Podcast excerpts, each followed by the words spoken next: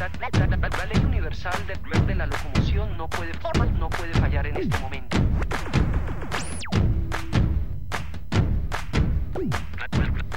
Aquí comienza Criterio Verde, un programa producido por el Centro de Desarrollo Criterio para Radio Nuevo Mundo. Criterio Verde.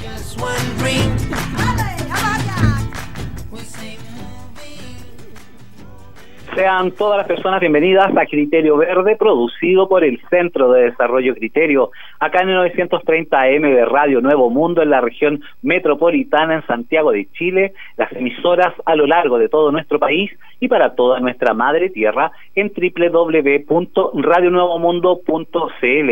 Hoy lunes 29 de marzo del 2021. Deseándote lo mejor en todo lo que hagas, quien te saluda, Juan Diego. Manuel conoció a Luisa en el trabajo de ella. Él entregaba unos documentos, ella era la secretaria. A Manuel le daba un poco de vergüenza, andaba con overol de trabajo, pero a Luisa eso no le importó cuando lo vio en el sindicato hablando con tanta pasión. Ahí nació el amor. Tuvieron cuatro hijos, Pablo, Eduardo, Rafael y Anita. Un 29 de marzo todo cambió. Luisa y Manuel trabajaron duro, criaron a sus hijos con mucho amor, pero por sobre todo con altos valores y convicciones humanas, el derecho y respeto a la vida y la libertad, conflicto que aún está en jaque como un peligroso juego de ajedrez. Esa noche a Luisa y Manuel les arrancaron el alma. Anita, la menor, le dijo a su madre algo pasó en las rejas con 5 de abril el gran conflicto que había creado el sistema represor de la dictadura, tener en la mira a quien genera un conflicto fuera del orden. Hoy los conflictos han aumentado. No sabemos si podremos decidir algo pronto o todo será aplazado como estrategia del juego perverso, culpando al invisible virus por impedir cambiar las cosas. El conflicto continúa. No solo debemos recordar y comprender, tenemos en nuestras manos un breve momento histórico, dar vuelta el tablero siniestro y volver a comenzar un juego más limpio, sin muertes, sin maldad, sin codicia. Eduardo y Rafael caen el 29 de marzo de 1985. Nunca más sus nombres se borraron de nuestras vidas. Si estuvieran acá, más que nunca estarían resistiendo. Resistiré dúo dinámico.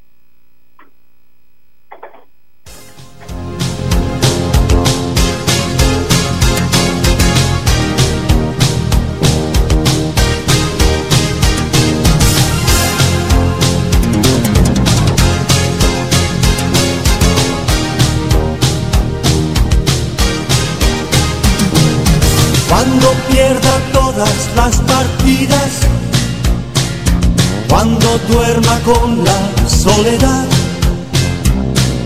cuando se me cierren las salidas y la noche no me deje en paz, cuando sienta miedo del silencio, cuando cueste mantenerse en pie cuando se revelen los recuerdos y me pongan contra la pared. Resistiré erguido frente a todo, me volveré de hierro para endurecer la piel y aunque los vientos de la vida soplen fuerte, soy como el junco que se dobla, pero siempre sigue en pie. Resistiré para seguir viviendo.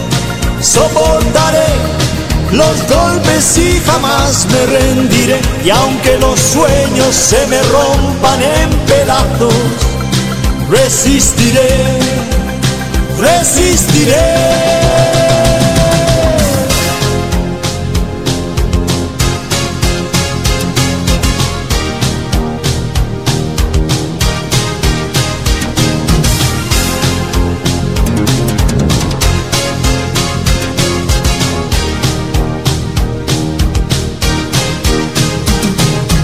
Cuando el mundo pierda toda magia,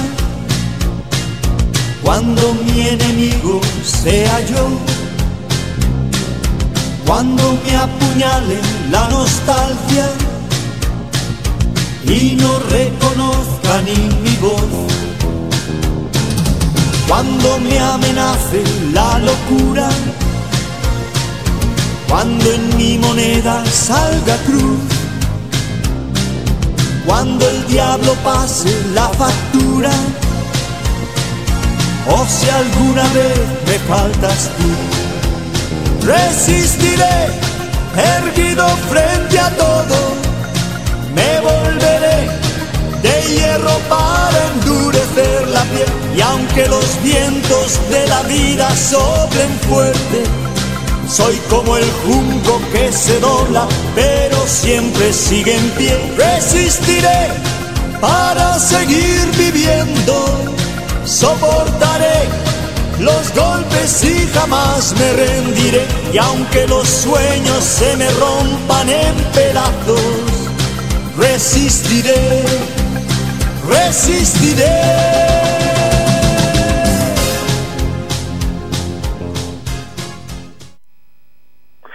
Y estamos de regreso acá en Criterio Verde cuando son las 12 del día o de la tarde con 11 minutos o tal vez nos estás escuchando la retransmisión a las 21 horas. Criterio Verde todos los lunes, 12 del día, retransmisión 21 horas. Así es, amigas y amigos, como estamos comenzando estos últimos días de marzo. Ya estamos de regreso acá en la región metropolitana en Santiago de Chile Hoy día, 29 de marzo, un día muy significativo para nuestro país, 29 de marzo, en que estábamos haciendo esta editorial recordando a los hermanos Vergara Toledo, a Eduardo y a Rafael y a toda su familia, Pablo también, su hermano que también falleció en el año 88, su hermana Anita, sus padres, Manuel Luisa, y también recordando a José Manuel Parada, Manuel Guerrero Ceballo, Santiago Natino, por el aquel lamentable y horroroso caso de Gollados y también a Paulina Aguirre, joven degollada. Para hoy, hoy día, para nuestro país, 29 de marzo, es un día muy significante, ya que los conflictos continúan. Eh, los conflictos que han nacido desde que el hombre tiene este gran poder en este territorio. Para hablar de los conflictos, para recordar, para tener memoria, estamos hoy día con un interesante e importantísimo invitado. Él es Lucio Cuenca Berger, director del Observatorio Latinoamericano de Conflictos Ambientales. Estimado Lucio, buenas tardes y bienvenido a Criterio Verde. Hola, buenas tardes Juan Diego, eh, muchas gracias por la invitación. Eh, sin duda volver a conversar contigo y con tus auditores y auditoras es un tremendo agrado para mí y sumarme al, a la editorial que, que, has hecho hoy día, ¿no? Es un día muy especial, eh, particularmente saludar a la familia, a Manuel, a Luisa, eh, bueno, y a todas las víctimas eh, de esos años tan oscuros que nos tocó vivir por los casos que tú mencionabas, que coinciden con estas fechas que estamos viviendo pero sin duda también, bueno, saludar en definitiva a todas las rebeldías y a los rebeldes que han hecho posible eh, un, un poquito, hacer este país un poquito más justo, con una democracia limitada, pero que ha permitido a lo menos eh, tener un, poco más de espacio, ¿no? Lamentablemente en estos días como que se nos vuelve a la mente eh, toda esa oscura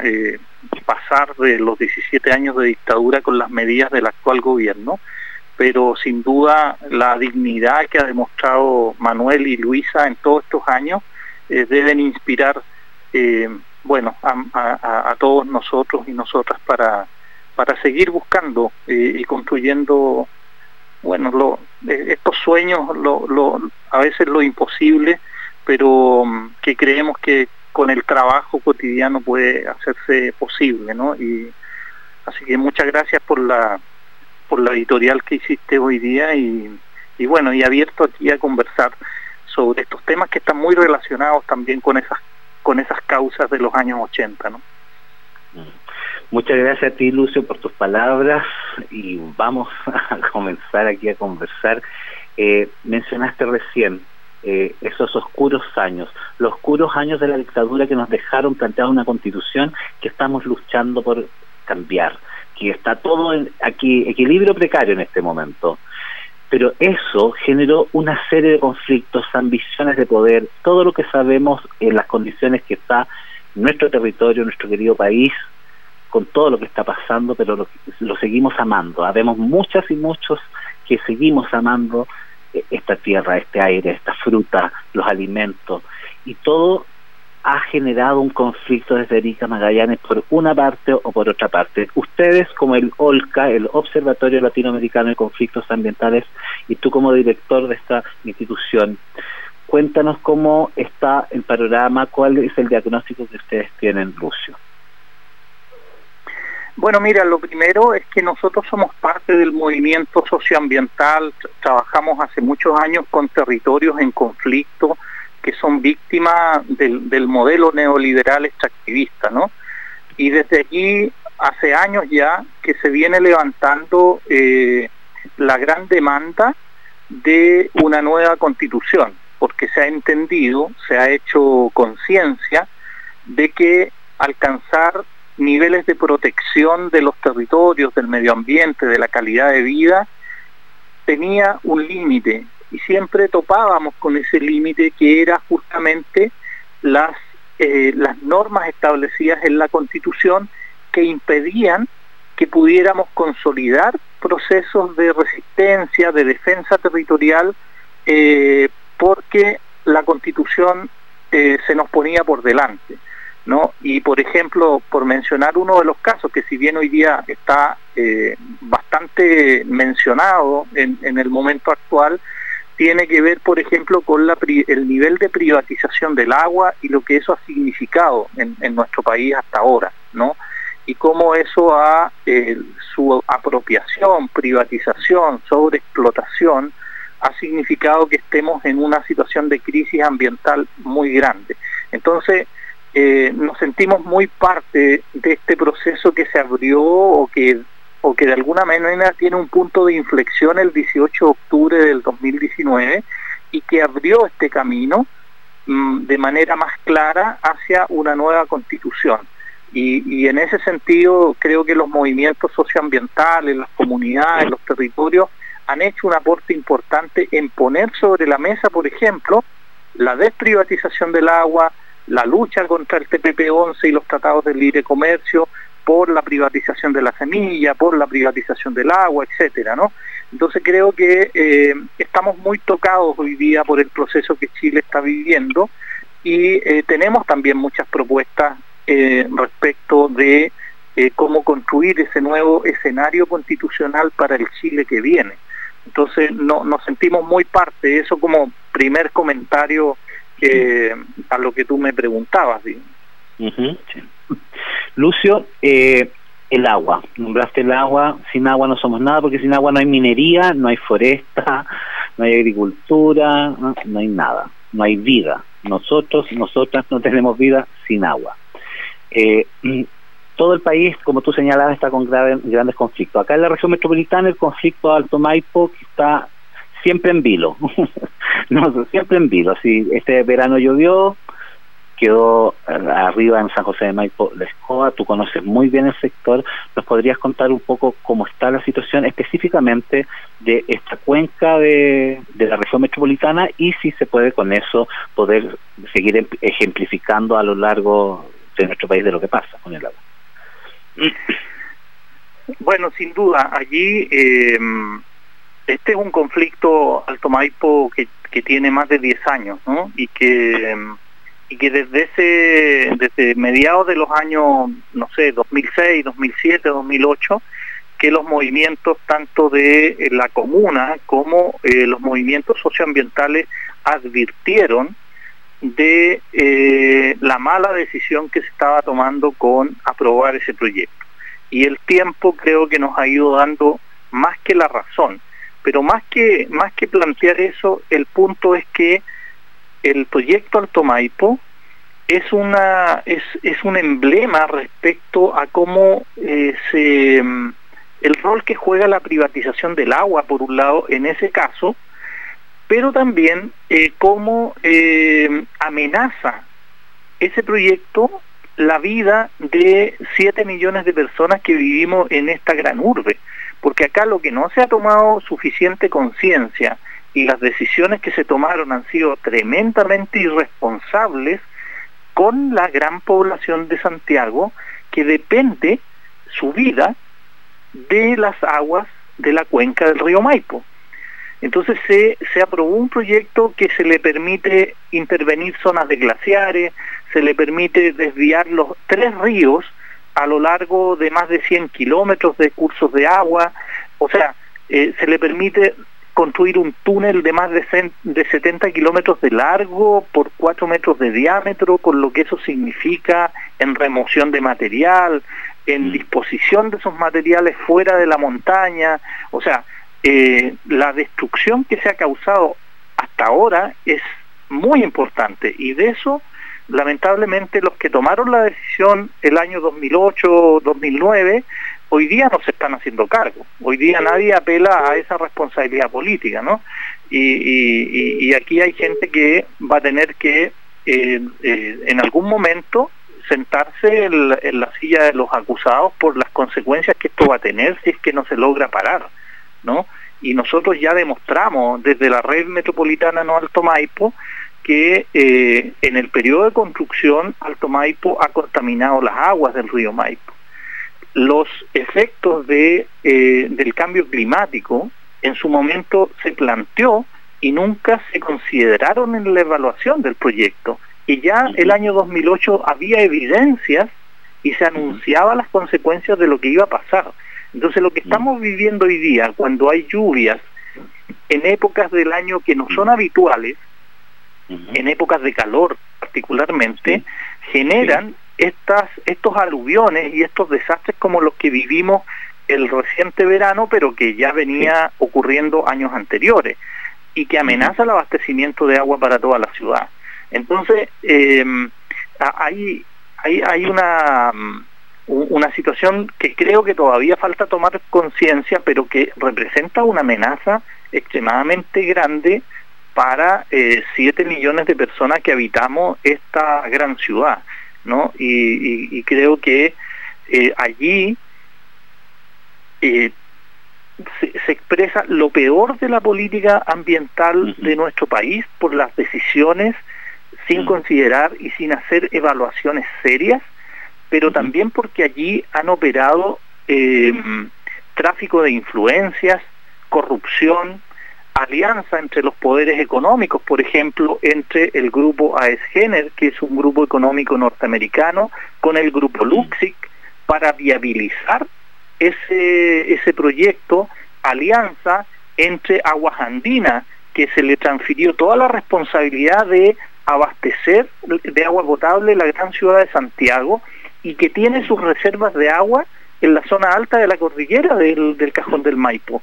Y Aguas Andinas hizo un trato con AESGENER en el proyecto Alto Maipo para que AESGENER pueda disponer de esas reservas de agua que el Estado le transfirió a Aguas Andinas para que eh, gestionara responsablemente respecto del abastecimiento del agua de Santiago. Entonces, estamos frente en realidad a una a un sistema de colusión que eh, obviamente solo piensa en ganar dinero a partir de esto sin considerar todos los riesgos que, eh, que evidentemente ya estamos de alguna manera viviendo. Entonces, eh, creo que mientras no entre a funcionar Alto Maipo, todavía estamos a tiempo para mm. eh, tomar medidas. Mm. Alto Maipo está destruyendo los glaciares del monumento natural El Morado y alrededores porque mm. construyó un túnel debajo de esa área protegida.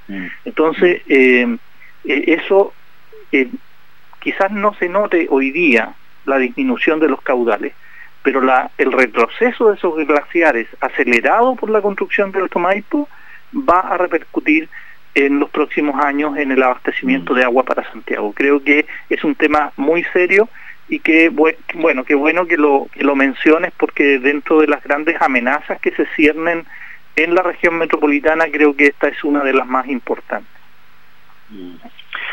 Amigas y amigos, estamos hoy día en entrevista con Lucio Cuenca. Él es director del Observatorio Latinoamericano de Conflictos Ambientales Olca. Lucio, te pido por favor te mantengas en línea. Nos vamos a música, música. Paloma ausente, Violeta Parra. Volvemos a Criterio Verde.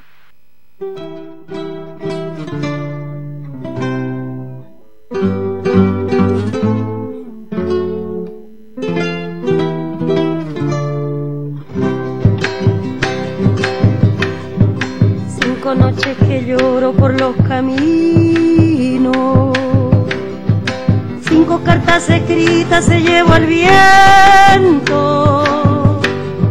Cinco pañuelos negros son los testigos de los cinco dolores que llevo adentro.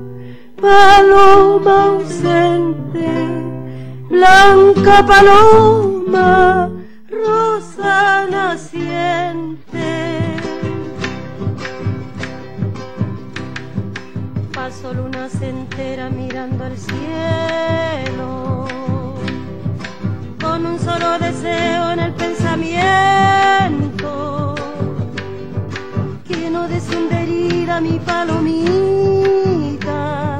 la que viene fundida los elementos. Paloma ausente, blanca paloma, rosa naciente.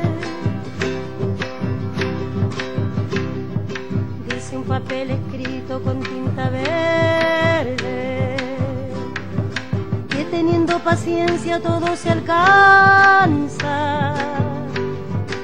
Una que bien la tuvo salió bailando de su jardín al arco de las alianzas.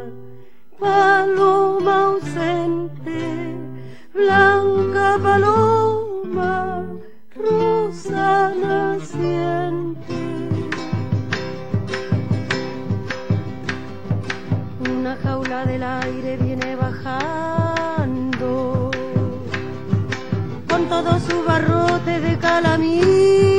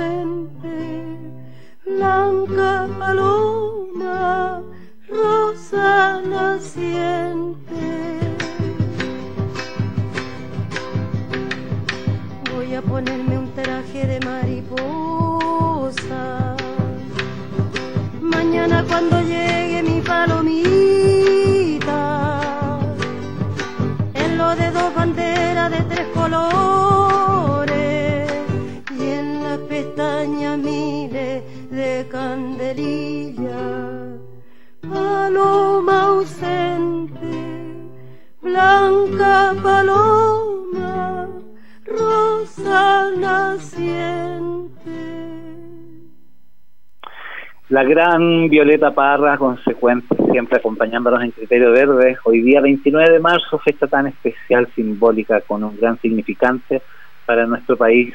Estamos hoy día en entrevista con Lucio Cuenca Berger, director del Observatorio Latinoamericano de Conflictos Ambientales, OLCA. Lucio, recién estabas hablando respecto al agua y te quiero llevar al siguiente al siguiente campo. Eh, estamos a puerta y estamos en vilo también. No sabemos si ya ahora la próxima semana vamos a poder votar o no, se va a rechazar el, eh, la elección, etcétera. Eh, tenemos que elegir constituyentes, gobernadores, alcaldes, en fin, toda es todo un proceso súper grande y lo estamos enfatizando en nuestro programa desde hace mucho y a nuestros entrevistados queremos llevarlo a eso. En esta nueva elección, estos constituyentes, los gobernadores, ¿cuál, ¿qué deberíamos tener en, en, en, en cuenta para ir, para ir a votar? ¿Cuáles son las convicciones que debemos tener para cambiar esto? Porque estamos acá en el criterio verde y el, el, conflicto sigue y es grande y no vamos a poder tener un desarrollo productivo, como lo quieran llamar, a futuro, si no tenemos nuestros recursos, porque la tierra nos brinda todo qué es lo que debemos considerar, qué, cosas deberán tener, qué características deberán tener estas personas, cuáles deberán ser los contenidos de las, de las propuestas de estas personas para poder realmente creer y comenzar un nuevo juego más limpio. Lucio Cuenca. Sí, mira, eh, bueno, estamos muy preocupados, ¿no? Porque todo esto se está dando en condiciones de pandemia, con una política muy irresponsable del gobierno en el en, en, en, en cautelar la vida eh, frente a la pandemia de, de toda la, la, población, ¿no? Hemos visto cómo hoy día ha recrudecido la situación de contagios y la cantidad de personas muertas que están eh, teniendo, que hoy día tenemos los servicios de salud saturados con, con personas eh, con, con, problemas a, causa del COVID. Y sin duda eso influye sobre el proceso de elección que estamos viviendo. Y el gobierno actúa mal en la pandemia y actúa mal también en resguardar el ejercicio de estos eventos eh, democráticos que, eh, que son necesarios, ¿no? Porque hoy día escuchaba a alguien un comentario que decía que, eh, o sea, la democracia es, es, un bien esencial, ¿no? Y por lo tanto debiera ser priorizado también como otras actividades dentro de la pandemia. Y si bien ayer el gobierno anunció la suspensión de, de las elecciones desde eh, este 10 y 11 de abril hasta el 14 y 15 de mayo, tampoco hay garantía de que se van a subsanar los problemas que tiene el proceso hoy día, como por ejemplo falta de información, garantía de participación igualitaria de todos los que están involucrados, particularmente en el proceso constituyente. Hay que recordar que la participación de los independientes o de los movimientos sociales en este proceso ha sido bastante dificultada eh, en, condiciones de mucha desigualdad respecto del financiamiento, del sistema de inscripción, del acceso a, los medios de comunicación, no solo a partir de la franja de televisión, que allí se, eh, es el máximo de la discriminación, sino que también en el acceso a otros, a otros medios de comunicación. Entonces, em, creo que hay un gran desafío y no se puede solo enfrentar la situación actual, cambiando la fecha. O sea, eh, y sin dar garantías además de que cambiando la fecha vamos a llegar a esa fecha en condiciones de pandemia que hagan posible la votación de manera segura, responsable, pero también cumpliendo mínimos estándares democráticos de información, de garantizar la participación, de, bueno, y, y, eso lamentablemente está siendo afectado por las irresponsables políticas del gobierno que se adelantó a hacer un anuncio ayer sin que esto se diera en un debate con los mm. actores relevantes de, esta, de, este, de este proceso, con el Parlamento, con los, con los movimientos sociales, eh, eh, con, con, los organismos especializados respecto de la pandemia, el Colegio Médico y otros organismos que han sido muy críticos de, la, de, de cómo se ha manejado esto y que eh, no puede solo considerar mm, las cuestiones técnicas de la pandemia, sino que también cómo se garantiza un proceso democrático. Así que estamos muy preocupados eh, por, por esa situación, porque es muy relevante. Imagínate, estamos hablando del proceso constituyente, estamos hablando del proceso que debe generar una nueva eh, constitución, ¿no? O sea, el marco eh, institucional y legal que nos va a regir en el próximo tiempo, que debiera ser una expresión lo más fidedigna posible de la soberanía popular, que debiera garantizar plenamente la participación eh, de todos los sectores, de todos los pueblos, eh, de, bueno, del conjunto de la, de la comunidad, de las sociedades de este país, ¿no? entonces yo lo veo mm, bien complicado. Eh, ojalá que existan voluntades y visiones comunes entre los movimientos, entre las, fuerzas democráticas, para que eh, efectivamente se dé un proceso con más garantías. Yo creo que está amenazado hoy día por la irresponsabilidad del gobierno un proceso que dé garantías de seguridad eh, sanitaria pero también de condiciones democráticas para que se exprese realmente la soberanía de nuestra de nuestras poblaciones. Mm. Lucio, eh, la, eh, la situación en, en el norte también está súper eh, crítica, al igual que el Gualmapu. Eh, ¿Qué es lo que ustedes han observado al respecto como Olca allá en, esas, en, en esos dos territorios? Mira, nosotros hicimos unos estudios el año pasado, eh, en, siguiendo el desarrollo de la pandemia, y lo, que detectamos es que a pesar de las condiciones de la pandemia, eh, el gobierno otorgó garantías a ciertos sectores económicos para mantener privilegios de funcionamiento eh, a pesar de la pandemia, que han puesto en riesgo eh, en riesgo sanitario a poblaciones importantes, ¿no? Y esto se ha visto en Vallenar, esto se ha visto en Copiapó, esto se ha visto sobre todo en la región de Antofagasta, en la zona de Calama, donde hay una intensiva actividad minera, ¿no? Pero también hicimos un estudio que ustedes lo pueden encontrar en nuestra página web que demostraba que en los periodos más álgidos de la pandemia aparecieron muchos proyectos de inversión, mm. incluso en su momento cinco veces más en cantidad de proyectos y en inversión que en el mismo periodo del año anterior. ¿Como de alguna manera, Lucio? Disculpa, proyectos energéticos, sobre todo proyectos energéticos, proyectos mineros, aprovechándose de una situación de fragilidad de nuestra, mm. de lo que estaba pasando en el país para ingresar al sistema de evaluación de impacto ambiental una avalancha de proyectos sabiendo que estábamos en condiciones excepcionales donde el Estado no podía eh, eh, gestionar la evaluación de esos proyectos, pero también eh, la población estaba con otras preocupaciones, ¿no? Y sin embargo se estaban aprovechando en complicidad con el gobierno de pasar por el sistema una gran cantidad de proyectos que eh, algunos de ellos incluso eludiendo condiciones más exigentes de evaluación ambiental, por ejemplo, proyectos importantes, proyectos en el norte, por ejemplo, de, entre comillas, energía renovable, pero que eran proyectos gigantescos de 4 mil millones de dólares de inversión oh. y estaban oh. siendo presentados solo como una simple declaración de impacto ambiental. Entonces, mm. eso se, lo pudimos constatar tanto para el norte como para el sur, como tú mencionabas. También en, los territorios del sur, por ejemplo, han aparecido muchos nuevos proyectos de energía, entre comillas, renovable, de mediana o pequeña escala, pero que aparecen masivamente.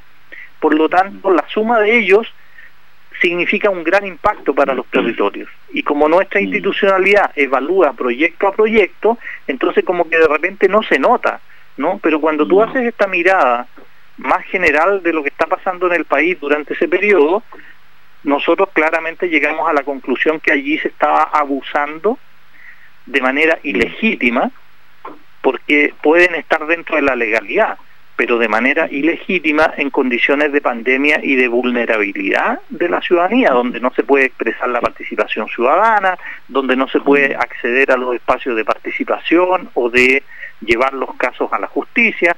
Entonces, realmente eh, eh, hemos visto que se ha operado eh, generando mayor, mayor vulnerabilidad y vulnerando derechos de, de muchas de estas de, de, estos sectores, digamos. Entonces, eh, lo que pasó en Calama, por ejemplo, con, con, la, con la gran cantidad de eh, contagiados en, en un momento, lo que pasó con los mismos trabajadores de las empresas y trabajadoras, que mm. eh, finalmente tuvieron que levantar las alarmas porque se estaban muriendo trabajadores y trabajadoras de esas empresas, tanto Codelco como de empresas privadas, por seguir sosteniendo niveles de producción como, como que si fueran tiempos normales. ¿no? Incluso mm. hay empresas que subieron la producción de la extracción de cobre durante ese periodo. ¿no? Mm. Entonces, eh, creo que eh, a veces se permite que la economía o que la eh, solo la utilidad económica se ponga al centro, como ha ocurrido con este gobierno, y no se resguarda efectivamente eh, la salud de la población y de los trabajadores y trabajadoras. Mm. Qué, fuerte toda la imagen como lo, lo tienes súper claro al ser el director de Olca, estimado Lucio. Amigas y amigos, estamos hoy día en entrevista con Lucio Cuenca, director del Observatorio Latinoamericano de Conflictos Ambientales Olca. ¿Quién es Lucio? Un activista medioambiental de hace muchos años y muy reconocido. Lucio, te pido nuevamente sigas en línea, nos vamos a Música Música, Creo en ti, Ana Tillú y Juana Ayala, volvemos a Criterio Verde.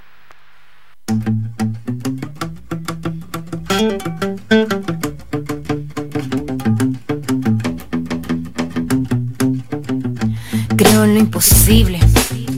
Que la locura más cuerda es buscar cómo ser libre. Creo en lo imposible.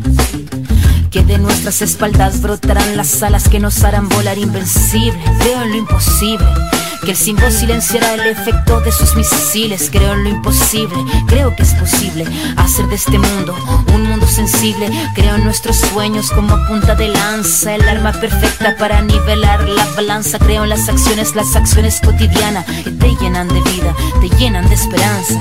En lo pequeño radica la fuerza, con tu cariño yo caminaré. Imaginando rutinas bellas para dar vuelta al mundo al revés. Empezar por nuestra casa primero, romper con todo nuestro miedo. Ser consecuente de cuerpo y de mente para alzar el vuelo por senderos nuevos. Porque tu luz cotidiana enciende la sonrisa que sale por la mañana. Creo en ti porque veo tu fuerza inexplicable, esa justa dignidad inconmensurable. Yo reafirmo que tu rabia proviene del dolor y tu lucha florece del amor. Porque en ti me veo yo. Con problemas y dilemas, con trabas, con vallas, con tropiezos y con penas. Creo en el cotidiano que hemos hecho mano, tallado con el paso de lo que caminamos. Nadie muestra su careta, sonrisas y moriquetas. Solo esconden la verdad, desarticulando la micropolítica de la vida personal. Creo en nuestros sueños, volando para el cielo. Creo en tus acciones más fuertes que balas, transformando nuestro barrio al final de la jornada con ideas el dinero no compra ni paga. Por eso yo no vine a convencer los convencidos, ni a predicar a los que se sienten vencidos. Yo vine a compartir con quien haya entendido que la pelea empieza por el nido. Porque tu luz cotidiana enciende la sonrisa que sale por la mañana. Creo en ti porque veo tu fuerza inexplicable, esa justa dignidad inconmensurable. Yo reafirmo que tu rabia proviene del dolor y tu lucha florece del amor. Porque en ti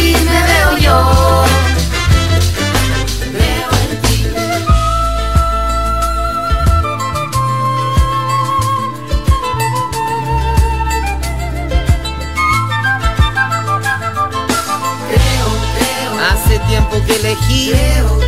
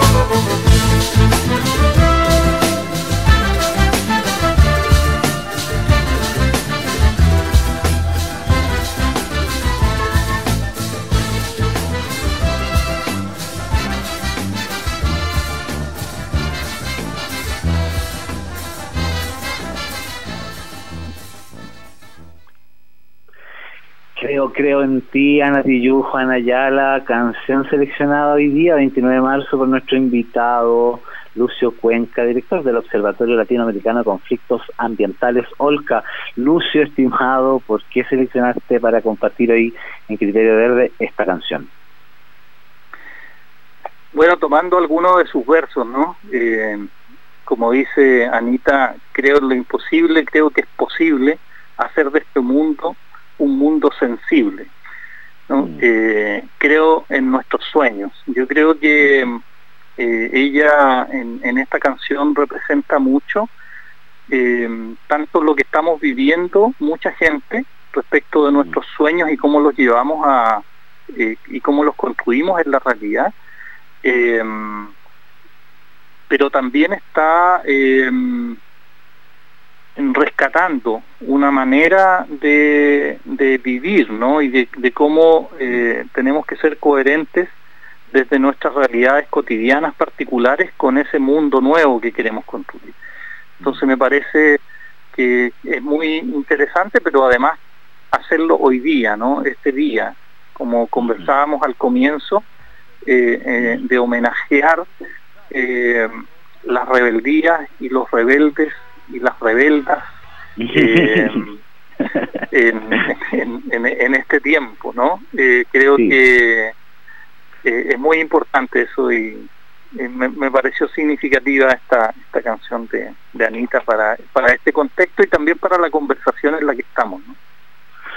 Muchas gracias por Lucio porque pensamos muy muy parecido con, con el arte eh, de, Anita, de tantos artistas que siempre nos acompañan. El arte permite generar estos cambios sociales, estructurales. ¿Por qué? Porque permite sueños libres e inspiradores. Estamos entrando en el último bloque, estimado Lucio, y tomándonos de eso, de los sueños, desde el arte, desde el medio ambiente, del deporte, desde música, desde la, desde la dignidad, desde ser libre, desde la rebeldía, de poder soñar para construir una cosa nueva, desde esto invisible para que sea visible.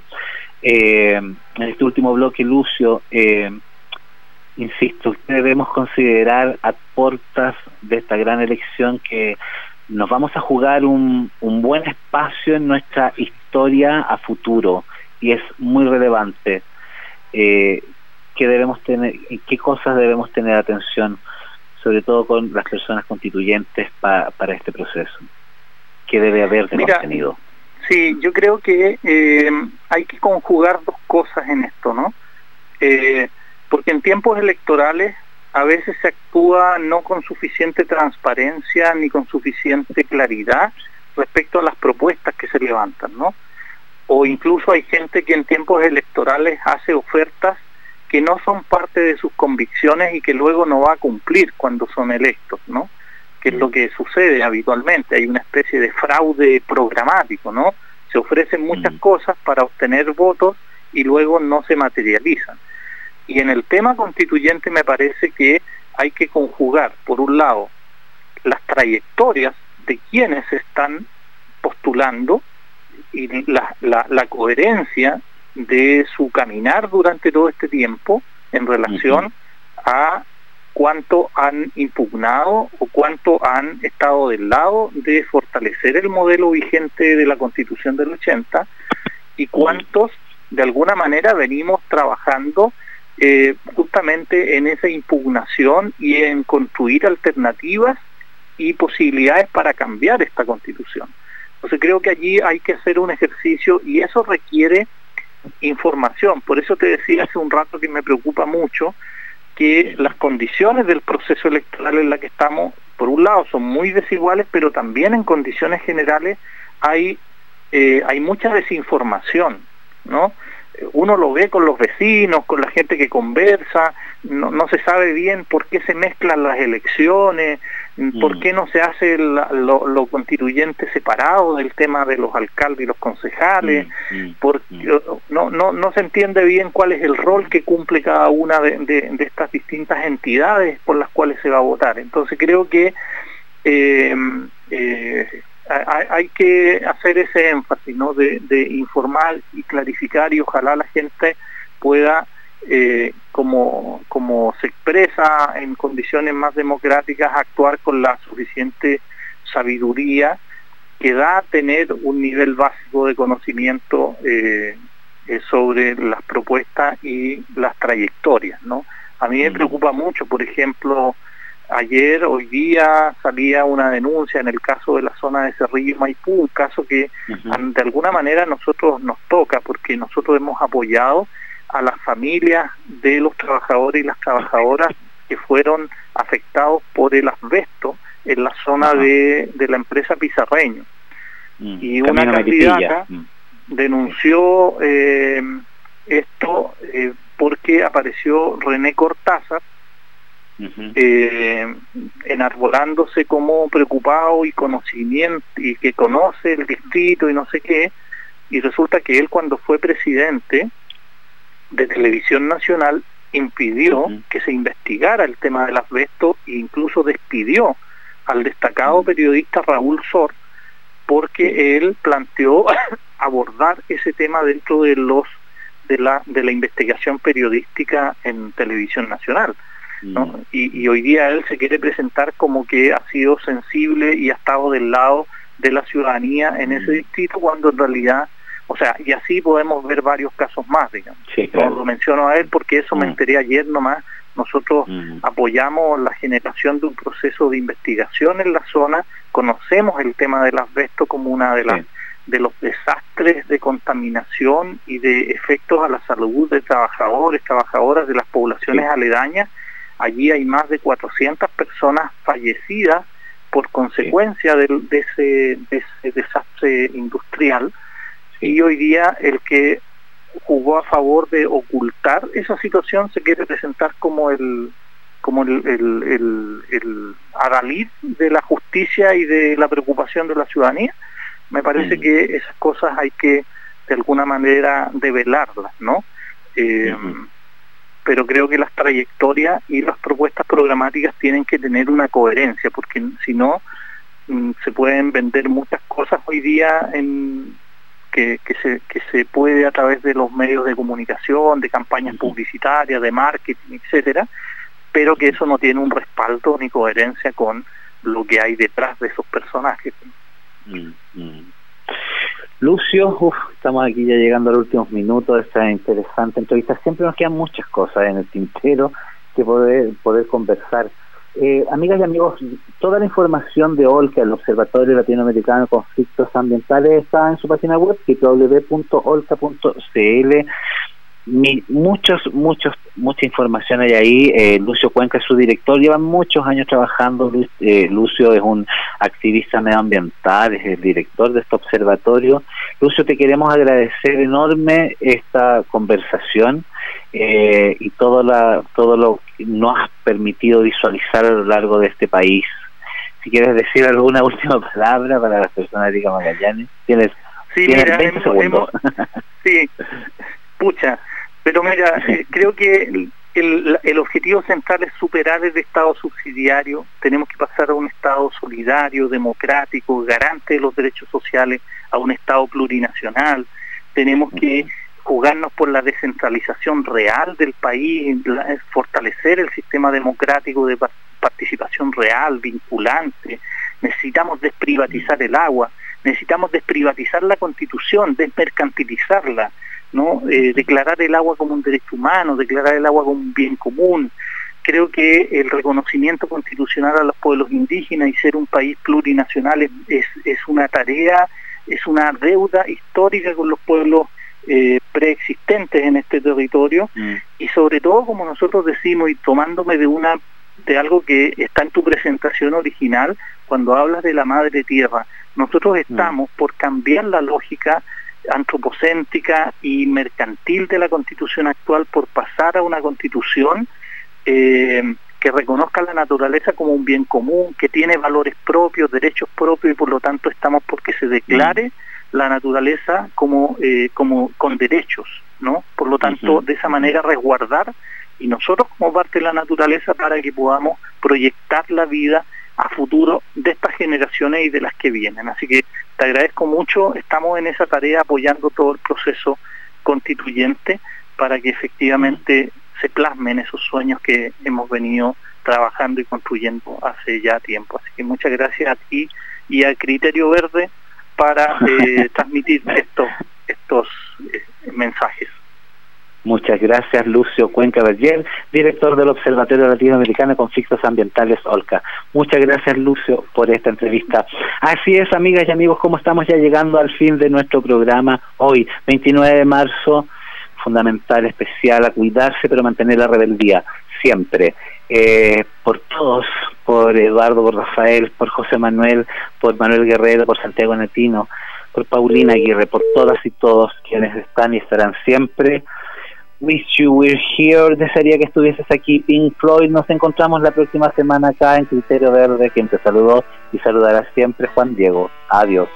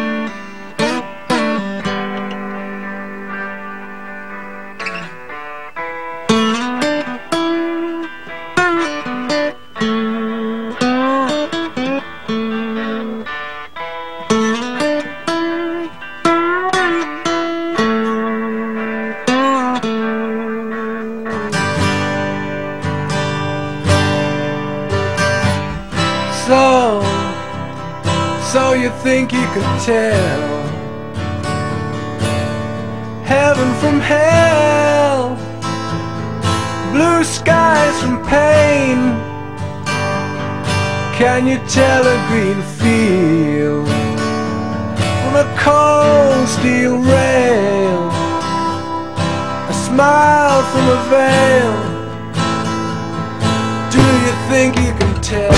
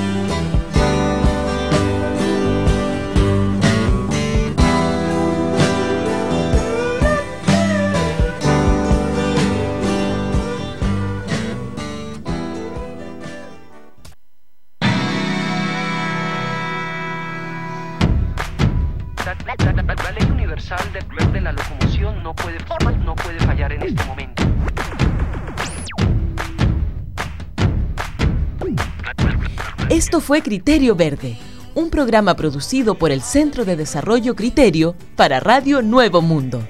Nos escuchamos el próximo lunes al mediodía.